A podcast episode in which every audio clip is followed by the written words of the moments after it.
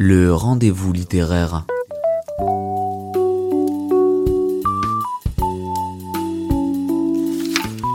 Entre les lignes. Salut, moi c'est Apolline et aujourd'hui je vais vous parler d'un livre que j'ai étudié au lycée et qui m'a beaucoup plu, en particulier pour ses messages forts. Ce livre, c'est La Tresse. Écrit en 2018 par Laetitia Colombani et paru chez Le Livre Poche. Ce livre a une particularité et je vais vous l'expliquer plus tard. L'auteur veut que nous comprenions des choses à travers ce qu'elle écrit. Pour ça, elle a créé trois personnages principaux. Trois femmes, de trois continents différents, qui ne se connaissent pas et qui pourtant sont reliés par un lien invisible. Je fais juste une petite parenthèse qui va vous servir pour la suite. La croyance de la majorité des Indiens est qu'ils se réincarnent en fonction du mal qu'ils ont fait dans une vie antérieure. Par exemple, si dans une vie antérieure j'ai fait beaucoup de mal, je me réincarnerai dans une classe sociale plus basse. Les femmes seront donc intouchables. En fait, intouchable, ça définit le fait qu'une femme aille vider les toilettes des Indiens les plus riches à main nue. Quand nous ouvrons le livre, nous tombons nez à nez avec le personnage de Smita, une indienne qui est au plus bas de l'échelle sociale. Elle est donc intouchable. Or, elle a une fille et elle ne veut pas qu'elle ait la même vie qu'elle.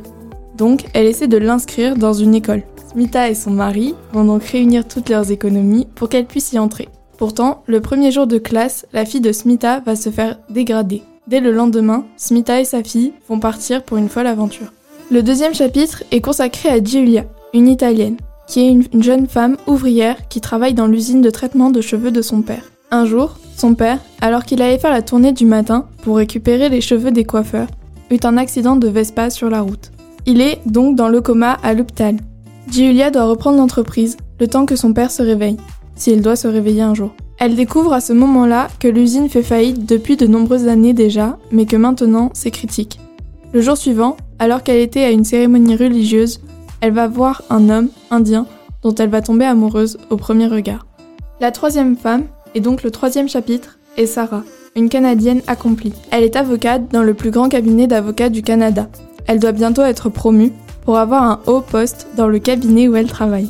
Malheureusement, elle va apprendre qu'elle a un cancer du sein et elle va être exclue petit à petit du cabinet. Mais avec cette exclusion, elle va se rapprocher de ses enfants. Vous l'attendiez depuis le début, la particularité de ce livre. En effet, cette particularité, c'est qu'il est fait à la manière d'une tresse. Chaque mèche, et donc chaque personnage, est entrelacé dans les autres. Smita, Giulia, Sarah. Smita, Giulia, Sarah, etc. C'est très amusant de voir comment Laetitia Colombani joue avec les chapitres au fur et à mesure du livre pour nous mettre en comparaison les milieux de vie opposés. Ce livre nous parle donc de femmes qui, grâce à leur courage, leur force, leur persévérance, font avancer le monde. Elles se battent tous les jours pour être libres et rester dignes.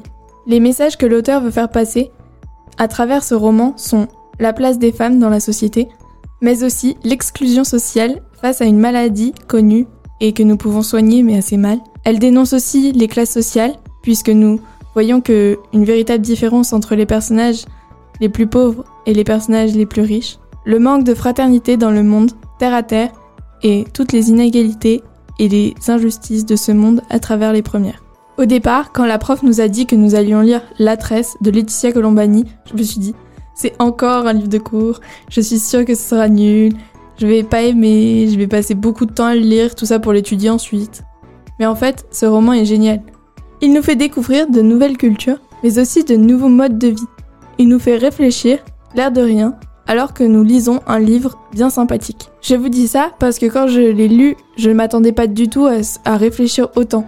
Et pourtant, certains thèmes m'ont touché, comme l'accès à l'éducation dans les pays pauvres par exemple. En tout cas, je vous conseille vraiment ce livre qui fait réfléchir sur des thématiques intemporelles, si les mentalités ne changent pas. Si vous voulez connaître le lien qui les unit, il vous reste plus qu'une chose à faire, lire ce roman. C'est donc la chronique littérature. Je vous dis au revoir et à la prochaine.